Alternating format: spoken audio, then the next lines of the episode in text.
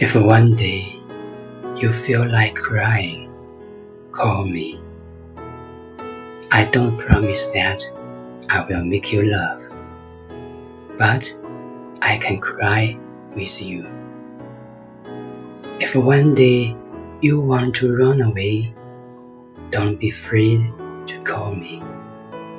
I don't promise to ask you to stop, but I can run with you. If one day you don't want to listen to anyone, call me. I promise to be there for you. And I promise to be very quiet. But if one day you call and there's no answer, come first to see me. Perhaps I need you.